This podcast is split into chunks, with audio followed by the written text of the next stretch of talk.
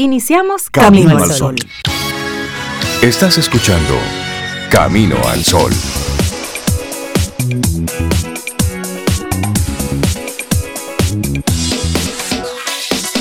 Buenos días, Cintia Ortiz. ¿Cómo estás? Estoy muy bien. Buenos días, Rey. Buenos días a ti, Camino al Sol oyente. Feliz lunes. ¿Cómo estás? 15 de mm, agosto Yo estoy bien, así es. 15 de agosto, arrancando una nueva semana que pinta bonito con todas las cosas que tenemos por delante. Tenemos ahí un, un, día festivo que es mañana, 16 de agosto, pero vamos a arrancar esto, que es el lunes, después de un fin de semana eh, bastante caluroso, con muchísimas actividades, con mucha con mucho movimiento en la ciudad de Santo Domingo. A propósito del centenario de la coronación de la Virgen de la Alta Gracia, que ayer, bueno, pues cientos de católicos de diferentes localidades de nuestro país se trasladaron a la Basílica de Higüey en la Alta Gracia, donde se celebró ese tercer día de la culminación del jubileo altagraciano en honor al centenario de la coronación canónica de la Virgen de la Alta Gracia. Las actividades fueron durante toda la madrugada, de domingo a lunes continúan hoy, este lunes, con ceremonias en la Puerta del Conde, eh, un concierto en el Estadio Olímpico. Bueno, son muchas cosas que, que siguen en el día de hoy. Así es que vamos arrancando nuestro programa con eso y también, por supuesto, la, la expectativa del discurso del presidente de la República. Así ¿Qué es. lo hace diferente? Lo hace diferente. Hoy va a estar prácticamente en la zona norte del país, estará primero en Dajabón, temprano en la mañana, y luego estará pues en Santiago. Desde la ciudad corazón va a ser el discurso eh, histórico, porque siempre se esperaba a la fecha este, este discurso, pero histórico por el cambio de escenario que propone el presidente Luis Abinader en esta ocasión. Así es, siempre se hace desde aquí, desde la Asamblea Nacional. En esta ocasión va a Santiago y desde ahí lo estará, lo estará leyendo, diciendo. Bueno, arrancamos nuestro programa, es lunes, los lunes siempre con buen ánimo, buena vibra, buena intención. Esperamos que hayas pasado un buen fin de semana, que hayas descansado. Si te tocó trabajar, bueno, pues que hayas dado lo mejor de ti.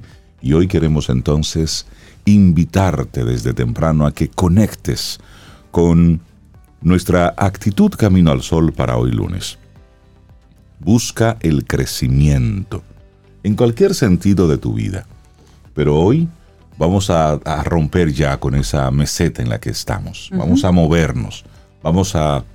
Aquello que haces, ah, vamos a hacerlo mejor crezcamos en, en, conocimiento, pero vamos a crecer en amor, crezcamos en comprensión o crecer en tolerancia. Tú sabes, cada uno de nosotros sabemos en el fondo dónde necesitamos tener un pequeño crecimiento. Así que la propuesta del día de hoy es ese, que lo busques, que de manera proactiva, no esperes como que eso llegue, sino que de manera proactiva tú hagas algo para procurar ese crecimiento, que al final te conviene a ti y le conviene y le funciona a todo el que está en tu entorno. Sí. Nosotros somos una, como dicen algunos eh, místicos y personas religiosas, estamos todos unidos como una gran red, donde yo estoy y donde tú estás, Rey.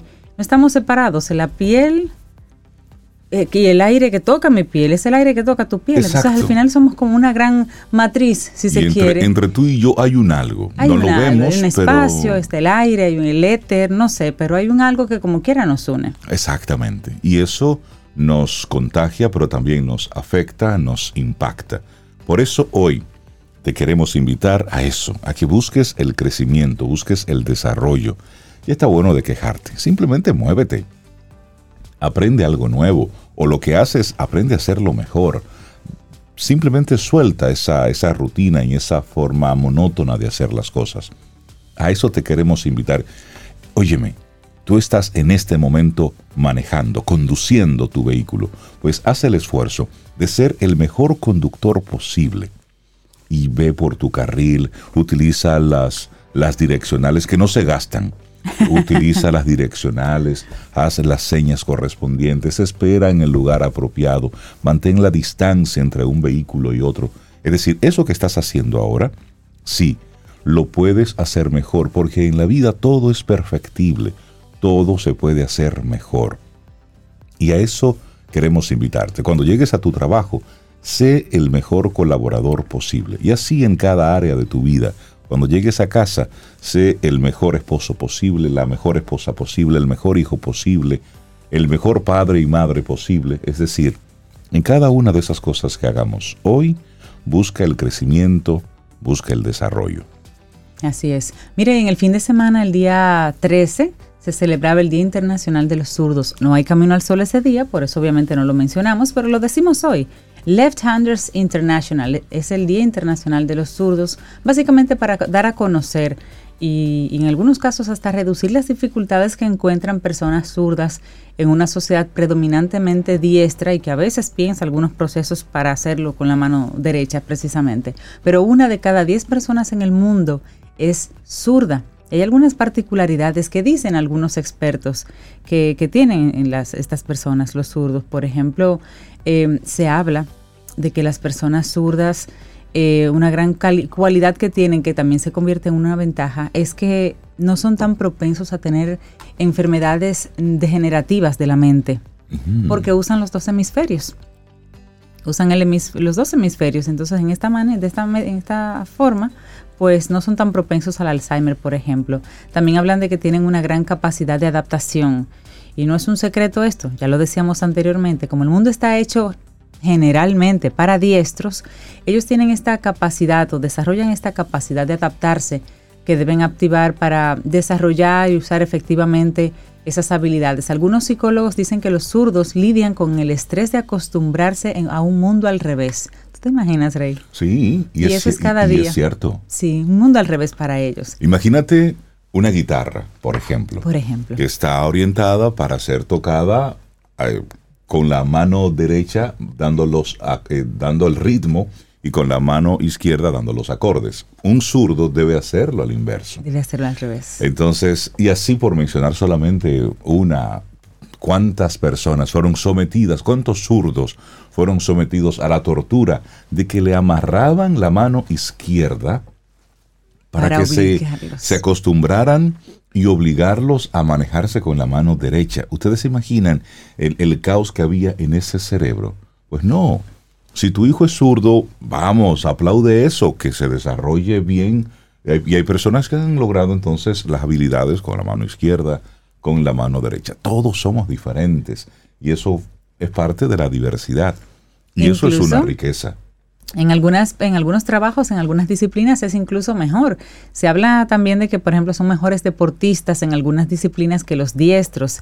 Por ejemplo, el béisbol, el fútbol, el baloncesto, como otros deportes interactivos, Rey, sobre todo, porque los jugadores zurdos tienen la facilidad de aprovechar su condición para desconcentrar a los oponentes diestros y pueden hacer movimientos que son menos predecibles y en ese sentido los ayuda muchísimo también. Y también se habla, y esto es todo eso es apoyando, ¿verdad? A, los, a la comunidad zurda que puede estar escuchando Camino al Sol, se habla de que pueden ser más creativos e inteligentes también, porque el hemisferio derecho del cerebro está asociado a la creatividad, a la genialidad y al pensamiento divergente, y es el, el, hemisferio, el hemisferio que ellos más desarrollan y utilizan. Así que la próxima vez que usted vaya a hablar con un zurdo, piénselo dos veces antes de hacer un relajito pesado pues, por ahí. Saludo a nuestros colaboradores que son, que son zurdos. Si usted, amigo, al solo oyente, bueno, pues buenos días y saludos para usted. Hoy también, 15 de agosto, se celebra el Día Mundial del Take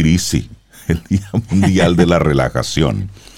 Institutos eh, de yoga, de meditación, de pilates, aprovechan esta jornada para hacer conciencia sobre la importancia de realizar actividades que involucran el cuerpo y la mente y que constituyen una pausa de la rutina cotidiana.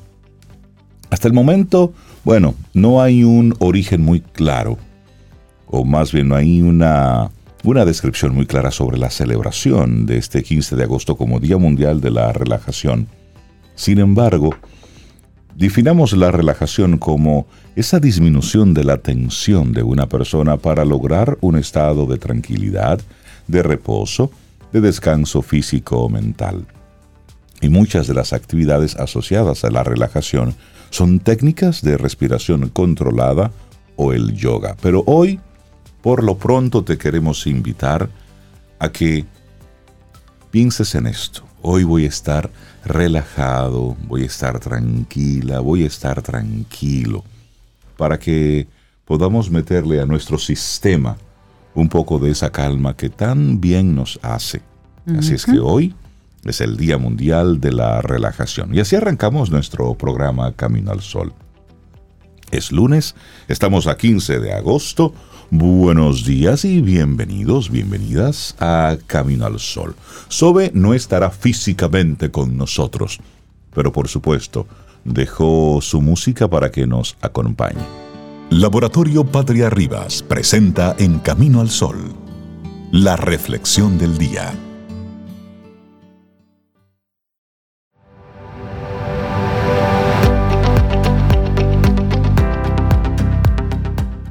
Y nuestra siguiente frase es de James Cash Penny. Dice, el crecimiento nunca es por mera casualidad. Es el resultado de fuerzas que trabajan juntas. Seguimos aquí en este Camino al Sol. Nuestra reflexión en esta mañana. Sembrar crecimiento. Así es, Rey. Sembrar crecimiento. Y es que si se siembra la semilla con fe y se cuida con perseverancia, solo será cuestión de tiempo recoger sus frutos. Esa es una frase de Thomas Carlyle, pero que recoge más o menos cómo funciona la vida. A veces no vemos resultados durante mucho tiempo, pero si somos perseverantes, realizamos acciones cada día para lograr aquello que queremos conseguir y nos abrimos a todas las posibilidades, más tarde o más temprano, se manifestará un resultado y cuando ocurra, veremos los frutos de nuestro esfuerzo todo junto. Así es, pero vamos a hacer vamos a hacerles un cuento. Sí, tempranito en la mañana. Y es el cuento de El bambú japonés. No hay que ser un agricultor para saber que una buena cosecha requiere de buena semilla, buen abono y riego constante. También es obvio que quien cultiva la tierra no se para impaciente y frente a la semilla sembrada y grita con todas sus fuerzas, Crece, maldita seas. No, no, no. No es lo usual.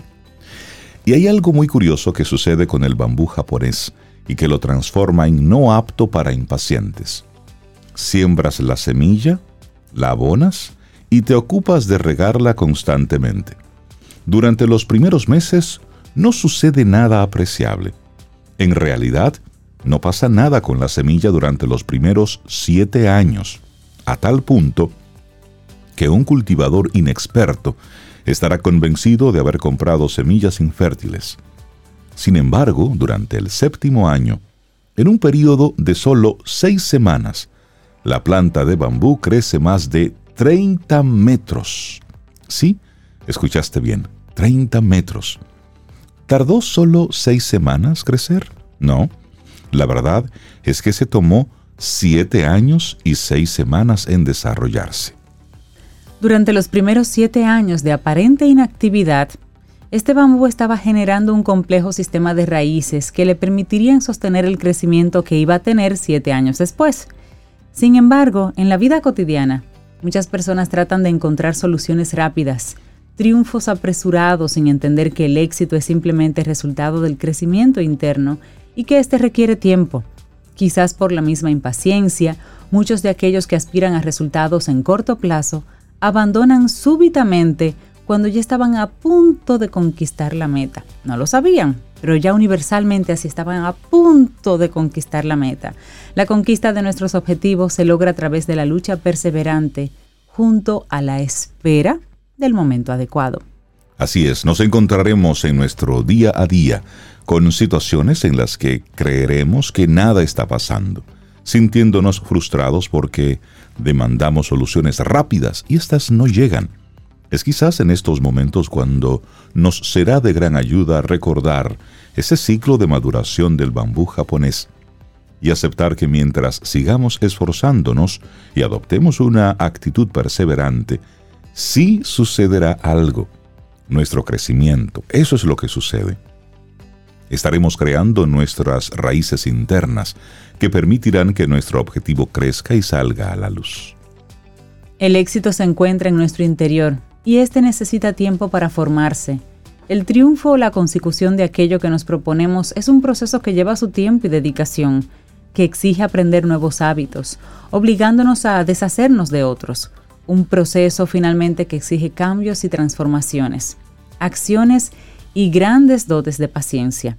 Mahatma Gandhi afirmaba Mahatma Gandhi, nuestra recompensa se encuentra en el esfuerzo y no en el resultado.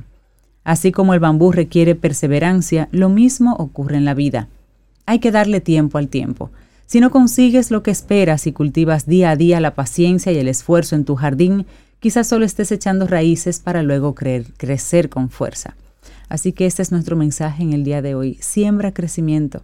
Escrito por Gema Sánchez y lo compartimos aquí hoy en Camino al Sol. Laboratorio Patria Rivas presentó En Camino al Sol la reflexión del día. Para iniciar tu día, Camino al Sol.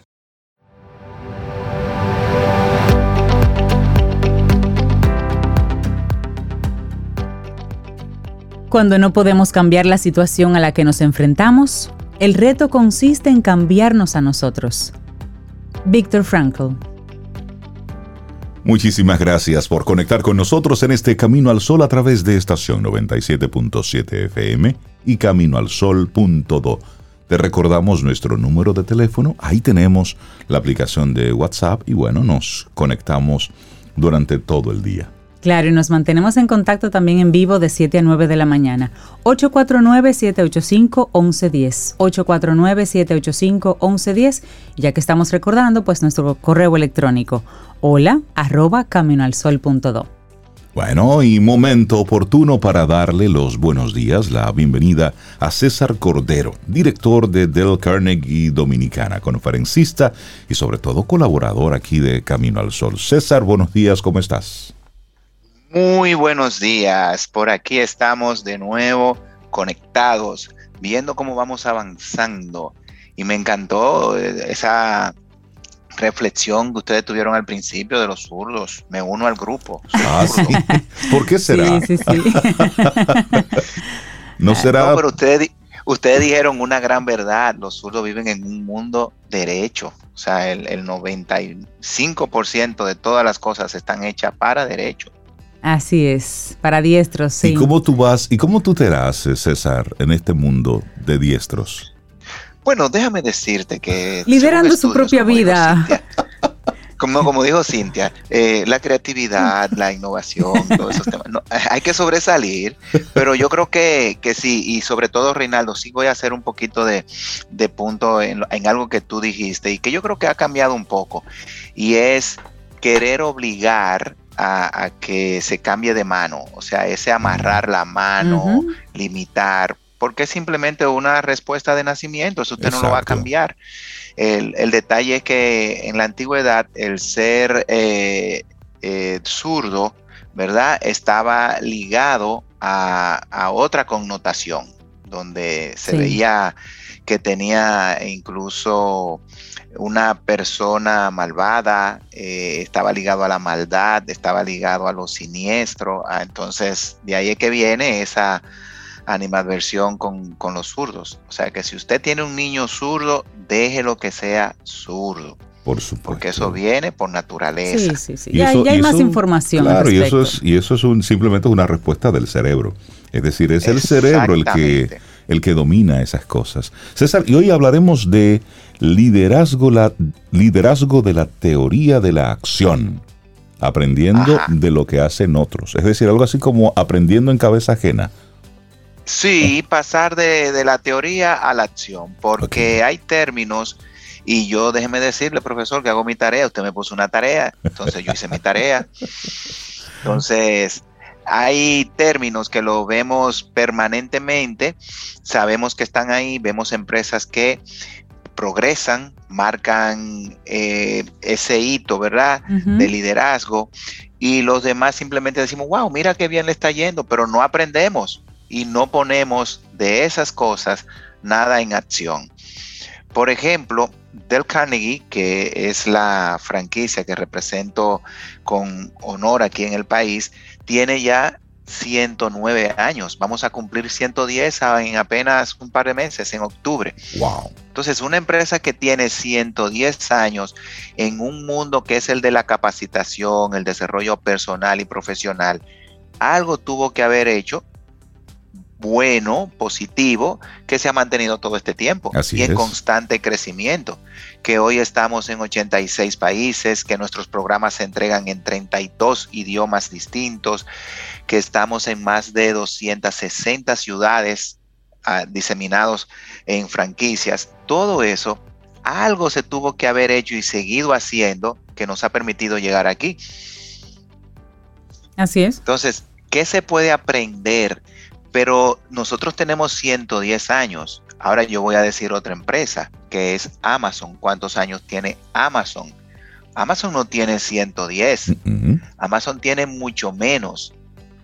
Estamos hablando de unos eh, veintitantos años, no llega a los 30 años el concepto de Amazon. Y todo nace en función de cómo van los tiempos. Lo que antes podía tardar 50, eh, 40 años, hoy día tarda menos. O sea, estamos hablando de que, por ejemplo, a la televisión le tomó 38 años llegar a 50 millones de usuarios. Y a la radio solamente le tomó 13. Pero al internet le tomó 4. Pero a un aparatito inventado por Steve Jobs, que fue el iPod, solamente le tomó dos años y medio llegar a 50 millones de usuarios. Entonces cada vez se va cerrando más la brecha en la rapidez con la que se logran las cosas. Entonces hoy queremos compartir esos principios de, de liderazgo, de dirección, de gerencia, que han sido el pilar que han permitido que Amazon en tan poco tiempo cierre una brecha y sea hoy la empresa que es. Entonces, ¿cuáles son esos principios que nosotros podemos aprender y pasar de la teoría a llevarlo a una acción práctica? Ese es el sentido del tema de hoy. Y voy a hacer como una pequeña historia. A ver si qué te va gustando de esto, Reinaldo y Cintia, de lo que yo voy compartiendo, ¿verdad? Imaginemos que una empresa tiene una obsesión por los clientes, que asume con responsabilidad los resultados, que siempre está abierta para inventar, simplificar, ese sentido de innovación, pero no de una persona, sino de todo lo que están en esa empresa, donde los líderes de esa organización procuran presentar lo que presentan con evidencia donde el que se contrató y entró a esa empresa pasó por un riguroso proceso para ver si realmente compartían los mismos valores y esa orientación hacia estándares altos de, trabajo, de actitud. En esta empresa se piensa en grande. Hay una inclinación hacia la acción. Ahí no se está hablando mucho de teoría. Se, se es medido en función del costo, valor, no gastar por gastar. Se hace un sentido de autocrítica, que cada quien pueda tener esa oportunidad de aprender de sus propios errores. Hay un sentido de ganarse la confianza de los demás. Y se van hacia la causa raíz de cualquier situación. En esta empresa se puede disentir amablemente, podemos tener diferencias, Reinaldo, hay un sentido de compromiso y siempre se cumple con las expectativas. Dime de una empresa que pueda hacer esto. ¿Qué tú crees que pasará? O nosotros como personas. Bueno, ahí estamos hablando de éxito. Ahí estamos hablando de crecimiento, de desarrollo, de una empresa en la que mucha gente le gustaría trabajar. Bueno, pues eso es Amazon. En esa conversación que yo acabo de presentar así a modo de historia y de cosas que se tienen, están los principios de Amazon. Y eso es lo que hace que Jeff Bezos, el fundador de Amazon, haya puesto con ingenio todo esto a funcionar. Y aquí viene el detalle, cómo yo puedo mover ¿verdad? Como CEO, fundador, líder de una empresa, todo esto. Bueno, a través de algo que hemos venido hablando aquí. El liderazgo no se puede tener en, en, una mochila, o sea, no se puede tener en mi escritorio guardado en gavetas, tiene que multiplicarse. Los líderes de hoy, uno de los puntos principales que tienen que llevar consigo es ser entes multiplicadores. ¿Cómo yo puedo multiplicar mi liderazgo desde mi hogar con mis hijos? Pero cómo yo puedo llevar mi liderazgo hacia mis vecinos, cómo yo puedo llevar mi liderazgo hacia mis compañeros de trabajo. Y hoy que yo soy emprendedor o tengo ese deseo de emprender, cómo yo puedo enamorar a otros de mi idea, de mi emprendedurismo, para que ellos lo asuman como propio. Y eso es lo que marca la primera diferencia del liderazgo de hoy. Y es lo que podemos aprender de Jeff Bezos y Amazon. Y el primer principio que es obsesión por los clientes, ¿verdad? Esta obsesión de dar lo mejor al cliente fue lo que Jeff Bezos puso desde el primer día. Siempre él ha dicho que a él no le interesa primero la ganancia, a él le interesa primero la experiencia y satisfacción del cliente. Y así comenzó él desde el sótano de su casa a vender libros en línea, donde cuando él comenzó con eso, todo el mundo le decía, amigo mío, usted está loco. Así es. Y con esa locura, en menos de 25 años, Amazon pasó de ser esa librería en línea al monstruo que se ha convertido al día de hoy. Exactamente, una empresa multiaccionaria porque estamos hablando de desarrollo de tecnologías, porque cuando escuchamos Alexa, Alexa es una creación de, Amazon. Cuando escuchamos a el, el, el, Fight TV y muchísimos dispositivos que están ahí dentro de la red de venta son creados por ellos. Entonces, ese sentido de obsesión por el cliente, de dar lo mejor, fue lo que hizo la chispa de encendido que al día de hoy se mantiene. Entonces, si usted hoy trabaja en una empresa y tiene esa obsesión por dar lo mejor de usted como cliente y para los clientes de esa empresa, créame que usted va a crecer. Claro, y Porque cuando la alta gerencia vea que Reinaldo es el colaborador más dispuesto, proactivo, diligente, que busca esa excelencia en todo, que, que aporta, entonces yo voy a considerar a Reinaldo para qué? Para promociones y crecimiento. Y César, si ah, vamos a hablarle a los emprendedores dominicanos. Si en su negocio solamente hay un parqueo y ese parqueo lo ocupa usted porque es el dueño del negocio, bueno. Ya está mal enfocado. No puede recibir al cliente. No puede recibir. Una obsesión por el cliente. Como decimos en buen dominicano, usted comenzó mal. Una obsesión por el cliente es dejar ese parqueo disponible para su cliente. Muy común Exactamente. Ya es cambiar la mentalidad y ser cliente céntrico, que todo lo que hagamos esté orientado al cliente. Exacto. Y esa etapa donde usted tiene que convertirse en mensajero, en recepcionista, en servicio al cliente, tiene que vivirla, pero no se puede quedar ahí. Tiene que comenzar a contratar personas. Y ese es otro de los principios que esta empresa asume y es contratar a los mejores. Es pasar por un riguroso sistema en Amazon, por ejemplo, para poder entrar, donde usted va a demostrar dos cosas. Una es la actitud, su comportamiento, su disposición, su manera de ver la vida, apoyada en su aptitud, que es en donde tú eres bueno. Exacto. Es esa combinación de qué te mueve como persona y en dónde tú piensas que tiene y me puede demostrar los talentos. Tú eres bueno en eh, entregar paquetes, bueno, pues ahí te vamos a poner. Y tú te vas a hacer el mejor entregador de paquetes, pero no te va a quedar ahí, porque tú tienes un plan y aquí hay un secreto. Amazon promueve que toda persona cada dos años pueda moverse de posición y no le interesa quedarse con personas que quieran quedarse permanentemente en la misma posición. No quiere calientasillas. Quiere gente que Él te apoya que, tú entres como entrega paquetes, pero te lo dicen desde el primer, el primer día. Usted aquí está para convertirse en director de logística. yo te voy a dar el camino. Si tú no tienes la actitud, lamentablemente, en el camino dejará de estar con nosotros. Porque contratar y contratar a los mejores, eso es hacerte de un equipo ganador.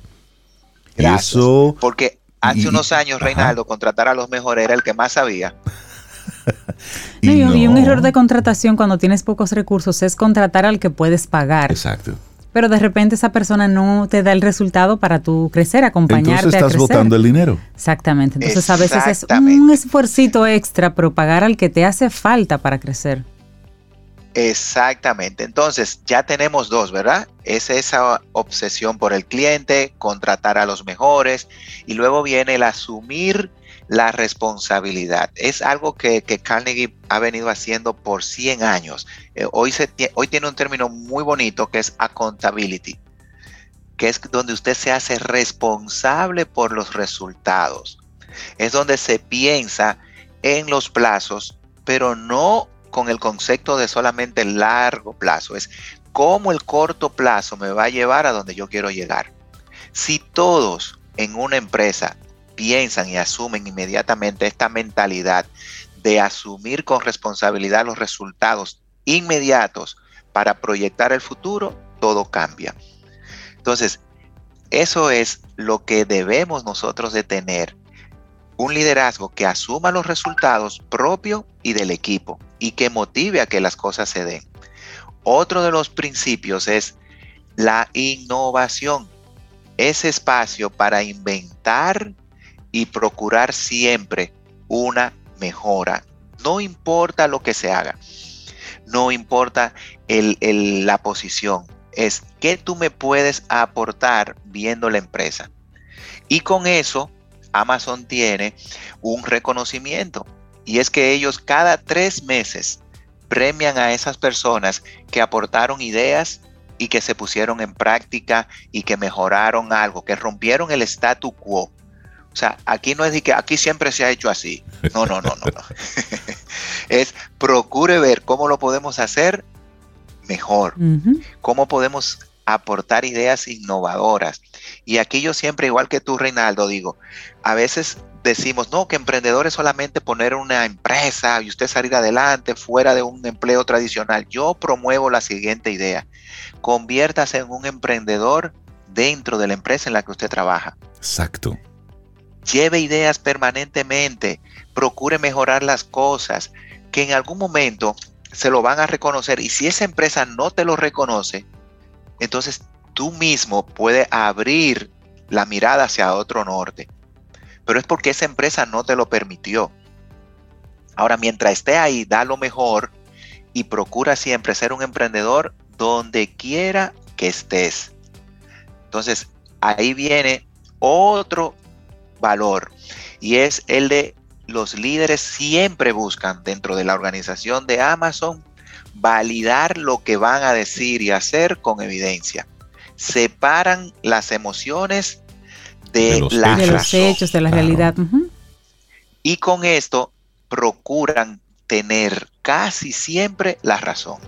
O sea, escuchemos, no es que están promoviendo que los líderes siempre tienen la razón es que hacen un proceso de que antes de ir a abordar un tema, tuvieron los hechos, tuvieron los datos, procuraron las, evidencias, separaron lo emocional de, la real, de la razón y de la lógica y dijeron, esto es lo que hay.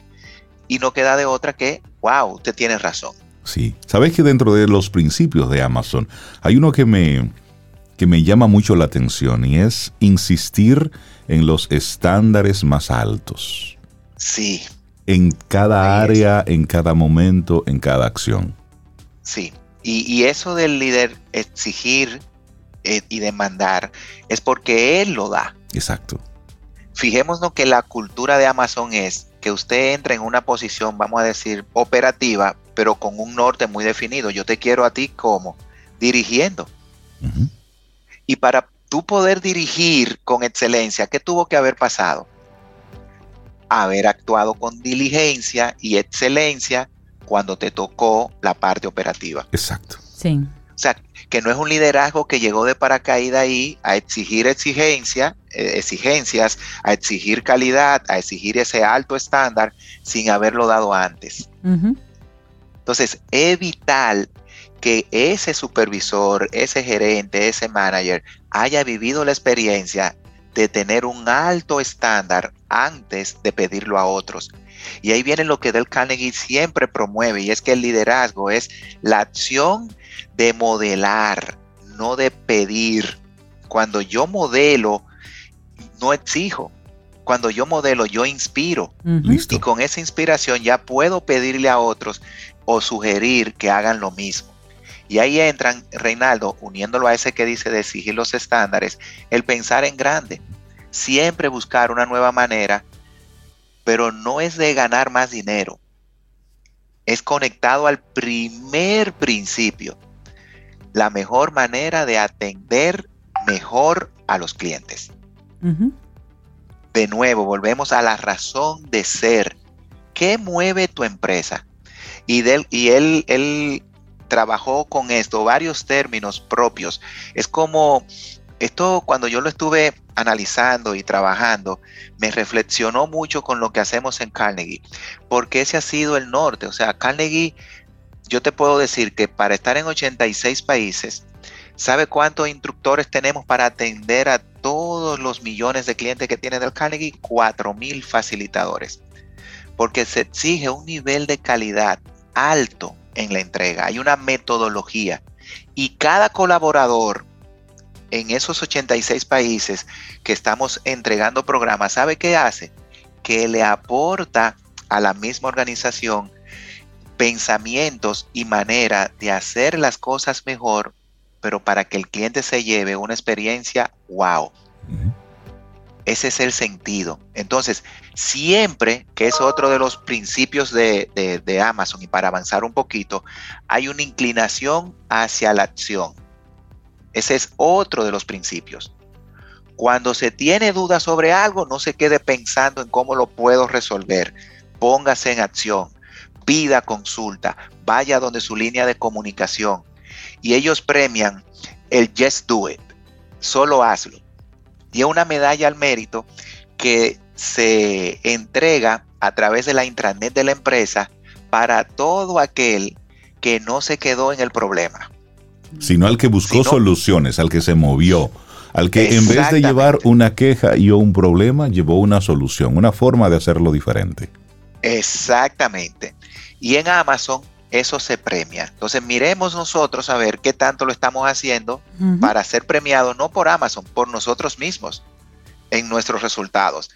Y voy a, cerrar con este para luego mencionar otros que están ahí, y es que hay que ser, en, voy a usar un término dominicano, medido con el gasto del dinero. Eso es para no decir tacaño, ¿verdad? Administrarse, administrarse. Administrarse. Mira, yo aprendí, he aprendido algo al tener tantas relaciones con empresas multinacionales, grandes, pequeñas, pero de las grandes te voy a decir algo que yo he aprendido. Podemos pensar que los presupuestos y los límites de uso de dinero en empresas como Amazon, Google, Microsoft y diga usted cualquier otra de ese tamaño son como infinitos. Son la gente que más cuidan el dinero. Así es si lo traemos a, dominicanos, ¿verdad? A nuestro término, como te gusta a ti, Rey, en Dominicana hay varios empresarios que dicen, mira, yo prefiero guardar los centavos porque el dinero grande se cuida solo. Entonces, eso, eso es importante tener, porque volvemos a lo mismo. Si usted como emprendedor le entraron los primeros ingresos y pensó en cambiarse automáticamente el vehículo, comprarse ropa nueva, irse de vacaciones, volvemos a estar mal con la dirección del gasto. Totalmente. Vamos a, la acción de reinvertir y ser medidos con el gasto. Esto no quiere decir que no voy a invertir, es que voy a invertir en lo que realmente genera valor para la empresa y para los clientes. Y otros principios son la autocrítica, donde cada persona reconoce su error, y ese me encantó muchísimo porque se identifica con dos principios que tiene el libro de oro de Dale Carnegie, y es admitir nuestros errores rápida y enfáticamente y hablar de nuestros errores para aprender de ellos. El ganarse la confianza de los demás el profundizar y encontrar siempre la causa raíz de algo, el disentir es una política. El líder que no escucha nada a su alrededor es porque no está permitiendo que las personas hablen y opinen y den sus ideas. Y tiene la puerta cerrada. John Amas, eh, Jeff Bezos en Amazon promueve que las personas contradiga y desafíen sus ideas. Oigan esto. Solo que él exige conversaciones interesantes en ese desafío. Ok, desafía mi idea. Ahora dame todas las razones que tú tienes para yo cambiar la mía. Exacto. Convénceme. Véndeme tu idea.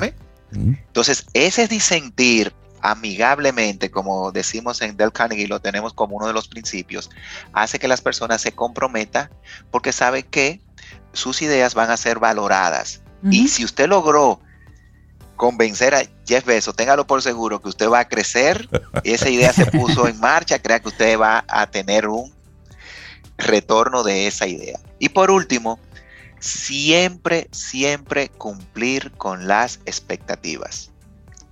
Al final del día, nuestros trabajos, nuestras posiciones, nuestro liderazgo se basa en cumplir con las expectativas. Y eso es lo que se mide, que usted haya logrado llegar ahí. Entonces, vamos a aprender de los que ya vienen trabajando por tanto tiempo, los que han cerrado las brechas como Amazon y de las empresas que con su trayectoria han dejado esta impronta de principios. Y vamos a movernos a la acción. Ese es el sentido de hoy y esa es la invitación movernos a la acción, pasar de la teoría a la práctica, aprendiendo de los que ya lo han hecho. ¿Por qué tenemos nosotros que pasar tanto trabajo cuando ya hay empresas como Google, Amazon, muchísimas que se pueden emular? Claro que sí. Exacto. Y este y bueno, y estos principios de Amazon, hay libros, muchos eh, investigadores, estudiosos han estado planteando la importancia de cada uno de estos principios.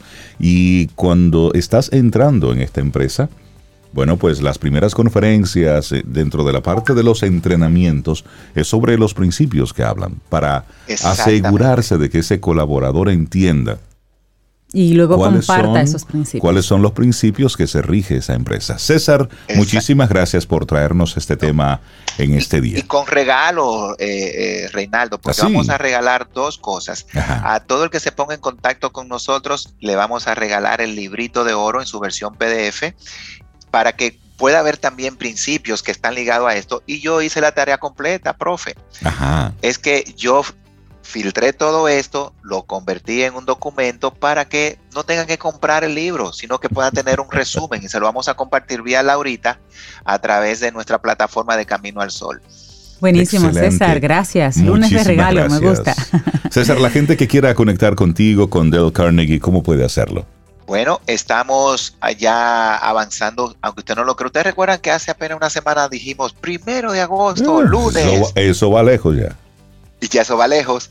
Entonces, el programa de liderazgo para gerentes está activo. Eh, estamos comenzando ahora el 29 de este mes, así como los programas de competencias y habilidades esenciales para el éxito, que es el programa que ha transformado la vida de millones de personas en el mundo. También está para comenzar la primera semana de septiembre y se pueden poner en contacto con nosotros en el 809 732-4804. Y solamente es buscar por todas las redes sociales y por el mismo Camino al Sol del Carnegie. Así que cuente con nosotros para pasar de la teoría a la acción. Eso, César Cordero. Gracias, César. Un abrazo. De Del Carnegie, muchísimas gracias. Que tengas un excelente día. Y nosotros seguimos con música. Para iniciar tu día, Camino al Sol.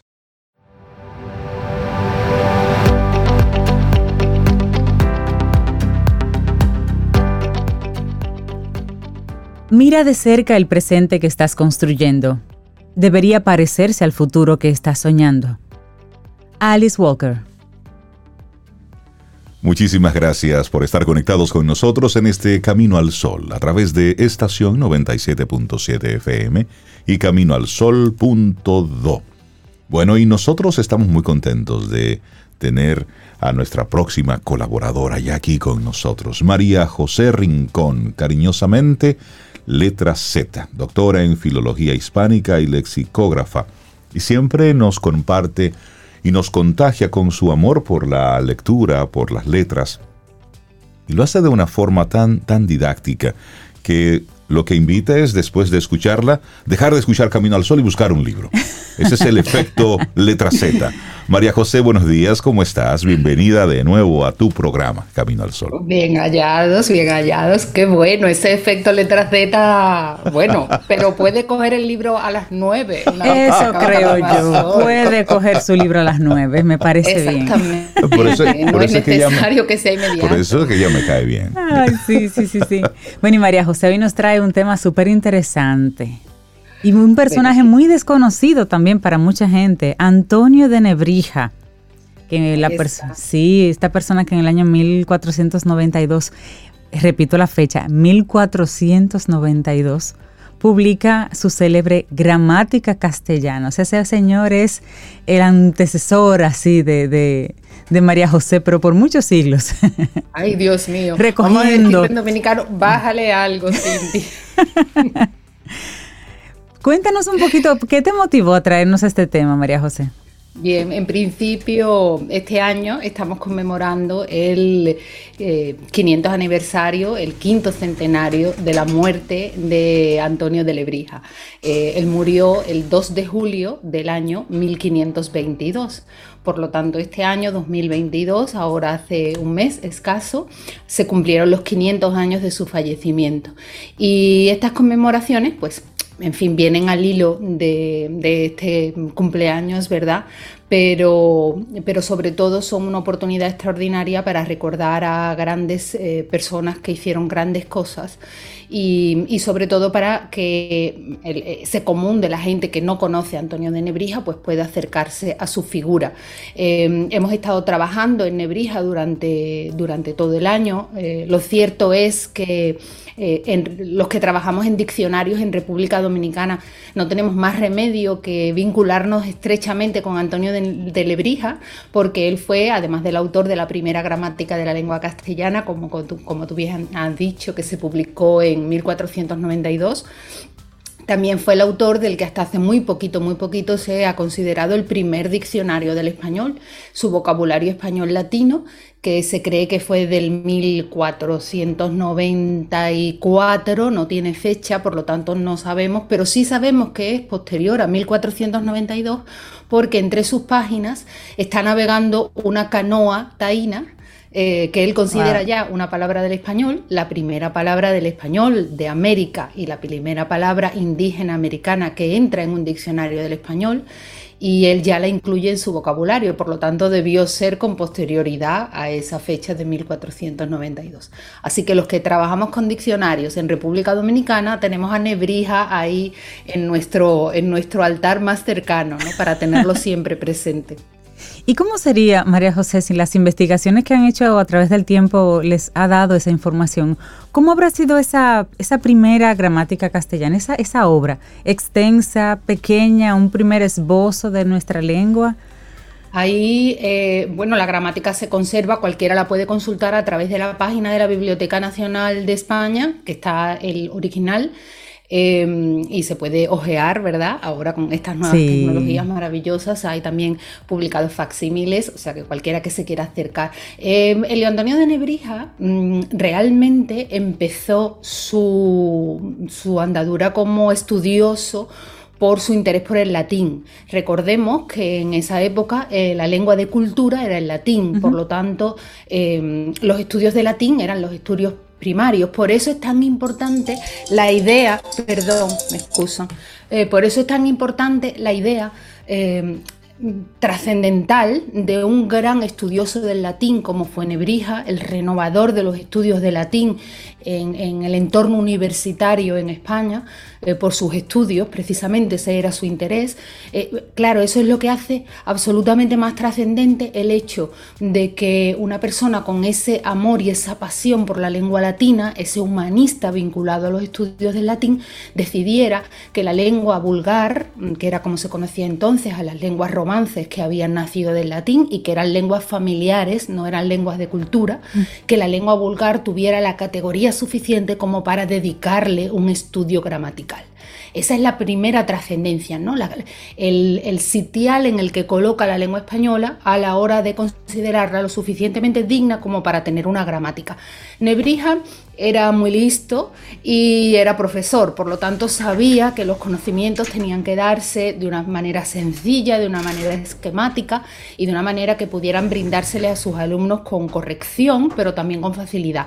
Y quizás ese es el espíritu que, que fluye detrás de esa gramática, de la que todavía las gramáticas actuales han heredado mucho, las formas en las que llamamos a, las partes de la oración o la misma consideración de las partes de la oración, pero fundamentalmente la gramática tiene la trascendencia de ser la primera, la primera del español y también la primera de cualquiera de las lenguas europeas de cultura. Que ninguna de las otras lenguas, eh, italiano, francés, tenía una gramática. Por lo tanto, a partir de la gramática de Nebrija, es que se toma como modelo para otras lenguas de, cultura de Europa. Pero fíjense, no solo de Europa, sino que como su gramática se publicó en ese año trascendente, ese año que es una encrucijada, que es el de 1492, después pasó en, los, en las bodegas de los barcos, junto con muchos otros libros maravillosos, ¿no? Ahí hay eh, relaciones del, contenido de esos barcos en los que, por ejemplo, se indican los libros que se transportaban y ahí va Teresa de Jesús, Nebrija, Don Quijote, Quevedo, ¿no? En esas listas de, de, los materiales que van en el barco. Bueno, pues en esos barcos pasaron también muchas gramáticas y muchos vocabularios de Nebrija que se usaron como modelo para después hacer gramáticas y vocabularios de las lenguas indígenas de América. Por lo tanto, esa gramática se convirtió como en una luz, ¿verdad?, que fue abriendo el camino para esos estudios de las lenguas, eh, de las lenguas autóctonas y también de las lenguas vulgares, de las lenguas romances nacidas en Europa del latín. Eh, para él la gramática era fundamental. Pero tú mencionabas, eh, María Eugenia, que... Em, María José. María José, María José, que esta gramática que surge en el 1492, que él escribe, que él publica en 1492, Em, de alguna forma le da la categoría a esa lengua vulgar, que era el español, de una lengua un poquito... Perdón, Cintia, he perdido... Sí. A ver, decías que el, latín era la, lengua de la cultura, digamos, y el español castellano era la lengua vulgar. ¿Piensas tú, y es una pregunta, no, no, es, tu apreciación, ¿piensas tú que él escribe esta gramática castellana para darle formalidad a esa lengua vulgar o esa lengua vulgar ya era tan, eh, estaba tan desarrollada y tan difuminada que él necesitó o él pensó de necesitarse una gramática para darle una forma. O sea, ¿qué sucedió primero? ¿Yo formalizo para que lo hablen así? ¿O es que ya tanta gente lo habla que entonces entiendo que ya se puede formalizar? Para recoger todo eso. Para recoger todo eso. No, sin duda, sí. Claro, eh, eso es muy difícil de determinar ah, eh, si no hay estudios históricos, pero sin duda la lengua española tenía ya una entidad mm, suficiente. De hecho, bueno, se escribían muchas obras en latín, pero se escribían las crónicas en español, se escribía, había una literatura muy desarrollada en español, había poesía muy desarrollada en español. Lo que pasa es que la lengua de la enseñanza de la religión, del Estado, eh, en determinados momentos seguía siendo el latín. ¿no? quizás todavía en el momento en que Nebrija publica esa gramática, pues le da ese respaldo.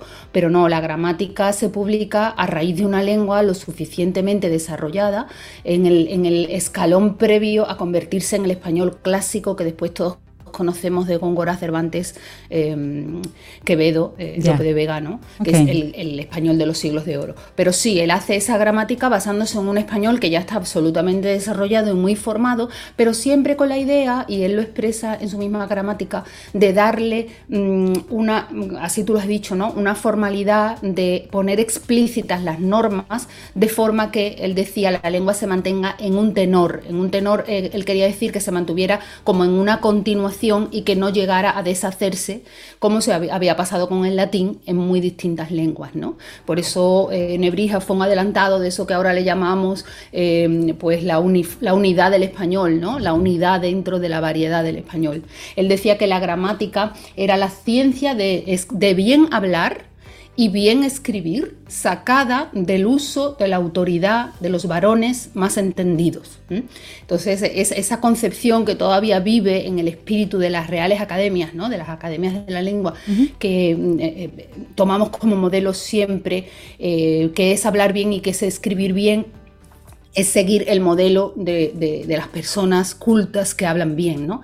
Y, Nebrija ya lo vio en, ese año de su gramática, ¿no? Y, como gramático, como, sobre todo como autor de vocabularios, ¿verdad? Eh, pues nos legó ese, ese conocimiento cercano de la lengua, ese interés por reflejar lo lo que se usaba en la lengua.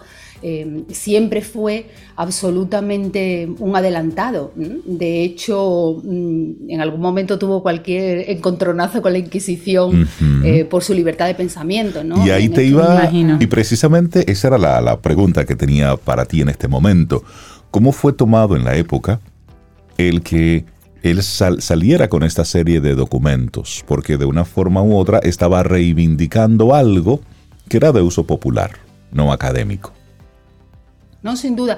Eh, en el entorno universitario, como tal, fue bien recibido el hecho de que se le hiciera esa gramática a la lengua española. ¿Por qué? Pues porque en ese momento estaba naciendo España como tal y por lo tanto tener una obra que, estaba detrás de esa política lingüística que llevaban a cabo los reyes católicos, pues mm, sin duda que al Estado ¿no? Eh, le venía bien. Otra cosa distinta fue mm, ese, ese mm, afán humanista de Lebrija que él había estudiado en Italia y que le había eh, bueno, absorbido de sus maestros humanistas italianos, ese afán por recuperar em, la corrección de los textos. Y ahí entramos con la publicación de la Vulgata y la publicación de la Biblia, las nuevas ediciones de la Biblia de esa época.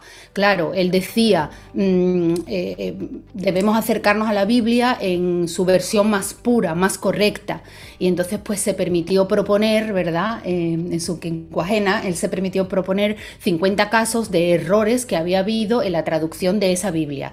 Claro, esa versión tradicional de la Biblia y ahora viene Nebrija y empieza a decir que vamos a corregir, incluso alguno le llegó, lo llegó a acusar de querer corregir al Espíritu Santo, ¿no? Me imagino, no, yo lo que quiero es corregir los textos de los que han equivocado lo que el, el Espíritu Santo escribió, ¿no? Nebrija tenía ese tono, ese tono eh, irónico, un poco vulgar ahí, un poco, ¿verdad? Burlón, no vulgar, perdón, eh, en el sentido de que, bueno, eh, le salían a veces con ciertas cosas. De hecho, su quincuagena se intentó publicar y la Inquisición se lo prohibió, ¿no?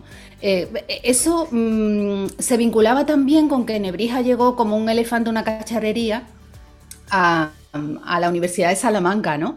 Cuando él llegó a estudiar a la Universidad de Salamanca y se dio cuenta de que el latín allí estaba bastante perjudicado por parte de los que lo enseñaban, eh, pues decidió abandonar Salamanca y dirigirse a Bolonia y estudiar en Italia. Cuando vuelve, y, llega a la cátedra de gramática en la Universidad de Salamanca, pues mm, crea su nueva gramática, crea sus introducciones latinas sobre todo, ¿no? que era una especie de, em, de libro de enseñanza del latín, y claro, al claustro de profesores que estaba ya bien asentado, pues no le gustó nada que llegara este señor a remodelar lo que ellos habían hecho. Claro. De hecho, mm, de hecho, en el mismo claustro hay ejemplos de cómo mm, intentaron, ¿verdad? Que no, que no lo leyera, ¿no? Dice, dice en una de las ordenanzas de, la universidad de esa época, dice, mandaron en claustro al bachiller Antonio de Lebrija que a las horas ordinarias, ni en escuelas ni fuera de ellas, que no lea la gramática nueva por él inventada hasta que se vea bien el negocio y se mande lo que se deba hacer. Es decir, de, primero, pues en la misma universidad le prohibieron que utilizara esa gramática hasta ver, hasta ver qué, era lo que parecía, ¿no? Se refieren aquí, por supuesto, a la gramática del, latín no a la del español que no se enseñaba en las universidades, ¿verdad? ¿Y qué, qué, tan grande es la diferencia entre lo que él hizo desde la gramática castellana en ese momento y al día de hoy? ¿Qué, ¿Cuántos cambios? ¿Qué tan diferente es? No muchos, es decir, los cambios gramaticales en la lengua española no han sido muchos, la, gramática mm, quizás es lo más firme dentro de la lengua, el léxico es lo, más, lo que más cambia, lo que más se mueve y la fonética, precisamente por tratarse de sonidos, pues, pues va cambiando con el tiempo, ¿no? Eh, muy lentamente, no es como nosotros creemos que cambia rápido. La gramática básicamente es la misma, hay relativamente pocos cambios gramaticales, ¿no? Y sobre todo hay pocos cambios a la hora de analizar la gramática. ¿no? Al final no dejan de ser teorías que analizan la realidad de la lengua y a veces son válidas dos gramáticas diferentes ¿no?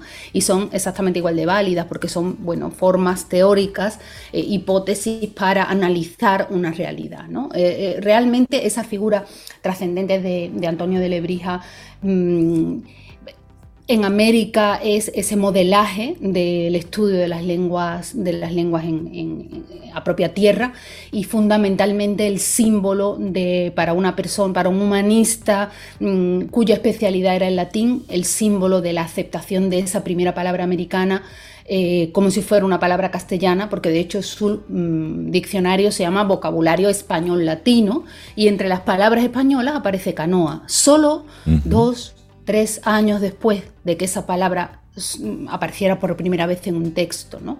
La modernidad. Eh, tenemos en cuenta que esas palabras iban y venían en barco, no iban y venían en internet como ahora, ¿no?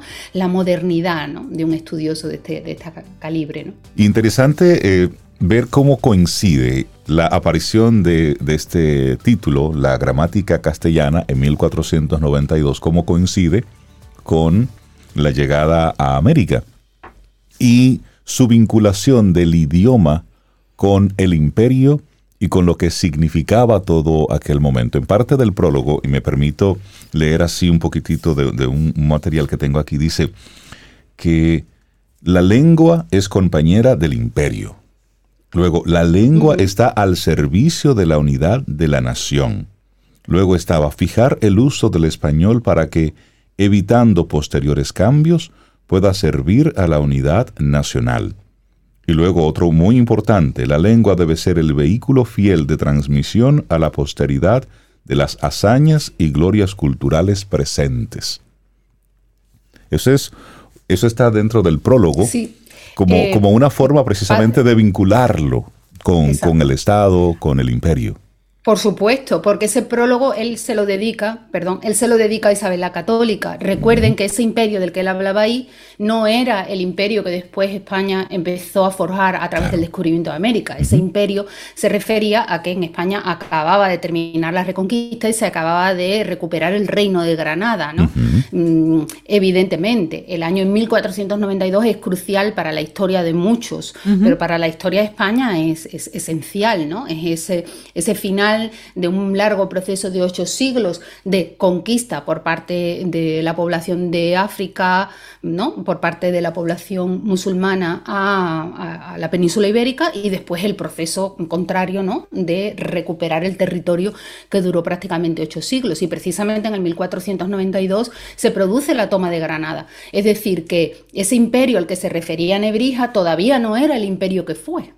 ¿Verdad? Pero, y, muchas veces se vincula, pero no necesariamente, ¿no? Él no se refería al imperio americano, se refería a la reconquista de Granada, se refería a la conquista de las Canarias y la repoblación de las Canarias, mm, y por supuesto después, pues políticamente se vinculó con el imperio, porque esa gramática ya estaba ahí, ¿no? Pero... Mm, eh, mucho más que eso, ese aprovechamiento, digamos, político, evidentemente, el Nebrija gramático busca eh, el respaldo de, quienes van a poder mm, favorecerlo para que esa gramática se difunda, ¿no?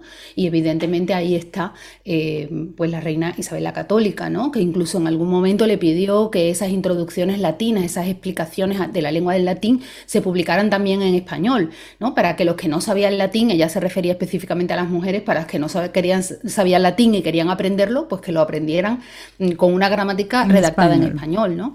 Es decir, que fueron adelantados en, en, muchas circunstancias en relación con la lengua, ¿no? Y por supuesto tiene esa parte política. Claro que es la unidad del idioma y claro que la unidad del idioma tenía que ver con la unidad del, Estado, El imperio, sí, del Estado. Recuerden que hasta ese momento España no era España.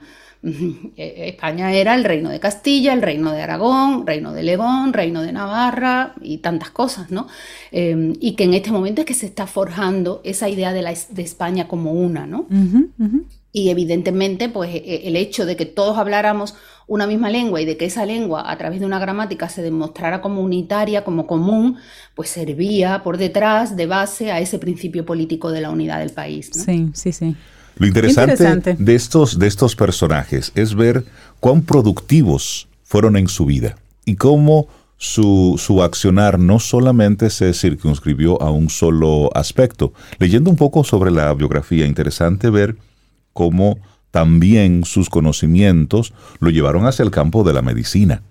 Y por allá por el 1518 está la, bueno, la, la, impresión, él dirigió la impresión de la edición del Dioscórides. Dioscórides, ajá. Que es precisamente ya la definición de los términos médicos y todo eso. Claro, porque mm, primero es intrínseco al lexicógrafo, ¿verdad? Eh, y al que trabaja con la lengua, em, la amplitud de miras, porque la lengua sirve para todos los campos. De hecho, él decía, eh, el hecho de ser gramático me obliga a, saber de todas las disciplinas, porque debajo de todas las disciplinas está la gramática, ¿no? Eh, y, así es verdad, todo lo que expresamos de cualquier disciplina está basado en la expresión en nuestra lengua, por eso es, la importancia de la lengua, ¿no? Totalmente. por supuesto, esa libertad de pensamiento, esa libertad de investigación. Él fue, mm, tenía muy amplias miras como humanista, ¿no? Y, precisamente se basa en la recuperación como humanista de la versión eh, más mm, correcta, más fiel de los textos clásicos, ¿no? Se trataba de recuperar esos textos clásicos que se habían ido copiando, recordémoslo, a mano y por lo tanto tenían erratas eh, asumidas año tras año, siglo tras siglo, de los copistas que habían copiado esos, esos textos. Y los latinistas, los especialistas en, la lengua, lo que se dedicaban era a hacer la edición que ahora llamaríamos filológica, ¿no? que fue uno de los precursores Nebrija, la edición filológica del texto, es decir, revisar y ver, comparando varios textos, dónde están los errores, cuáles vienen del texto original y cuáles son fruto de los lapsus de los, copistas. ¿no? Y, precisamente eso lo lleva pues, a la cosmografía, eh, a la medicina, a la historia, a la arqueología. Él, decía esa, eh, confusión que ha habido siempre con su nombre, ¿no? Eh, viene de, un poco de ahí, ¿no? él nace Antonio eh, Martínez de Cala, sería el apellido de su padre, y el de su madre sería Jarana. Entonces todavía en esa época no había la disposición de que los apellidos se ponían de los padres, ¿no? Entonces uno nacía, le pusieron su nombre Antonio.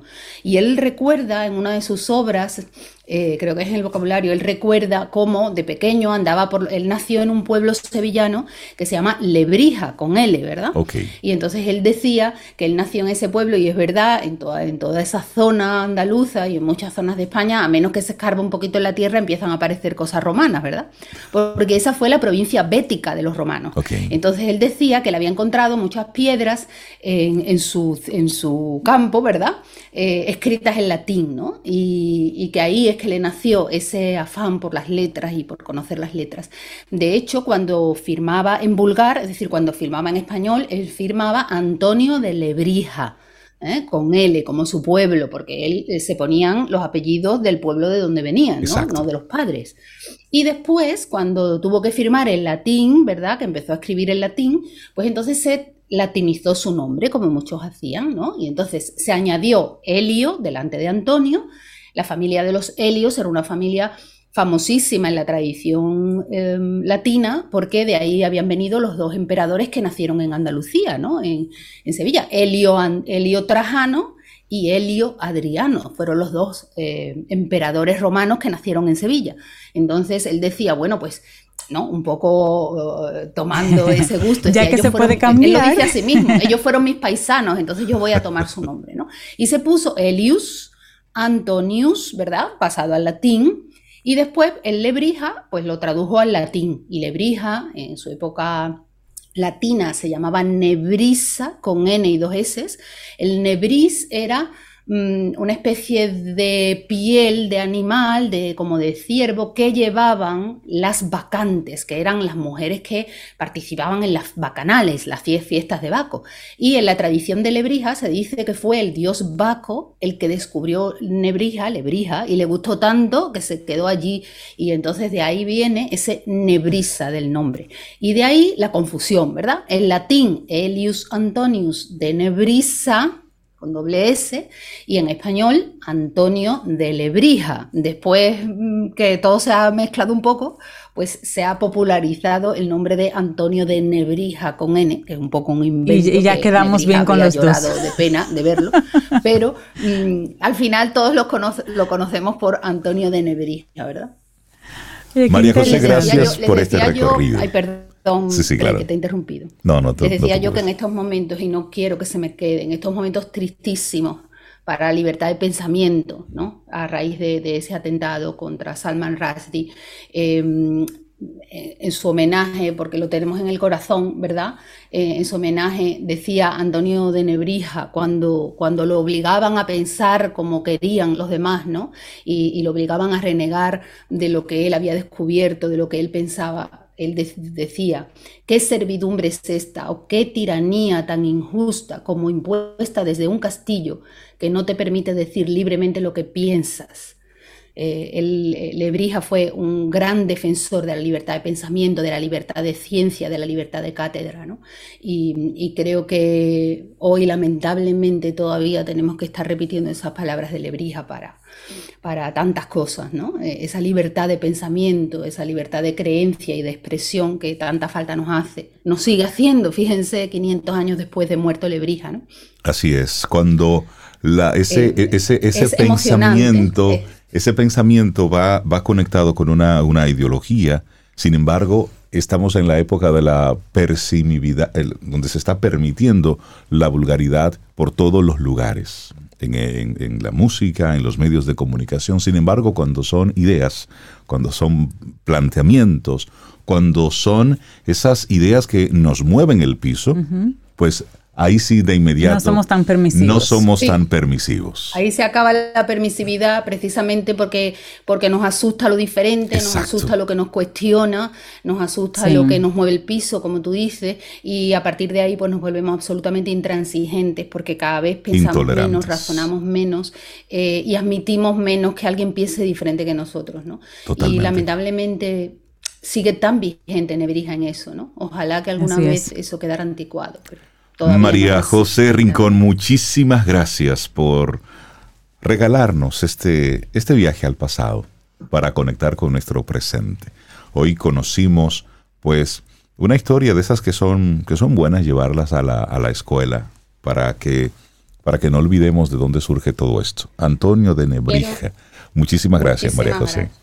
Quiero invitarlos a aprovechar la semana que viene, el martes 23 eh, voy a dar una conferencia sobre Antonio de Lebrija, el poder de las palabras, ¿verdad? En la que vamos a hablar de todo esto y quizás de un poco más en el Centro Cultural de España el próximo martes 23 a las 7 de la tarde, presencial. ¿eh? Así que por allá estaremos recordando al gran Antonio de Lebrija.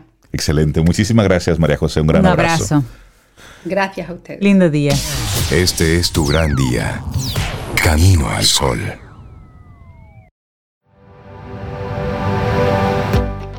¿Y eres de los que tiene una mente despierta cuando se trata de aprender cosas nuevas? Tenemos un segmento ideal para ti. Quien pregunta aprende con Escuela Sura. Ahí tratamos temas súper interesantes y de actualidad para que siempre tengamos a mano algo actual para hablar con nuestros amigos y seguir creciendo juntos. Atento a nuestra próxima entrega en esta semana. Quien pregunta aprende con Escuela Sura. Bueno, y nosotros así vamos llegando poco a poco al final de nuestro programa por este lunes. Sin embargo, te recordamos cuál es nuestra actitud, nuestra intención camino al sol para hoy. Busca el crecimiento. No importa lo que estés haciendo, no importa en lo que te estés involucrando. Busca el crecimiento, el desarrollo, hacerlo lo mejor posible. A eso te queremos invitar y dejarte con este pensamiento, con esta sensación. Y nosotros, el próximo miércoles, porque 17 de agosto es feriado, Sí, mañana nos vamos a levantar tarde y mañana vamos a descansar y a tomarlo así como con calma. Ponemos nuestra bandera. Por supuesto. Recordamos por qué es feriado. Claro que sí. Por favor. Eh, sí. Sí, el sentido, claro que sí. Hable con sus hijos sobre lo que significa el 16 de agosto en nuestro país. Eso es importante. Entonces, el próximo miércoles, si el universo sigue conspirando, si usted quiere, y si nosotros estamos aquí, tendremos entonces un nuevo camino al sol. Y esperamos que hayas disfrutado del contenido del día de hoy. Recuerda nuestras vías para mantenernos en contacto. Hola arroba caminoalsol.do. Visita nuestra web y amplía más de nuestro contenido. Caminoalsol.do. Hasta, una, próxima, edición. Y pásala bien.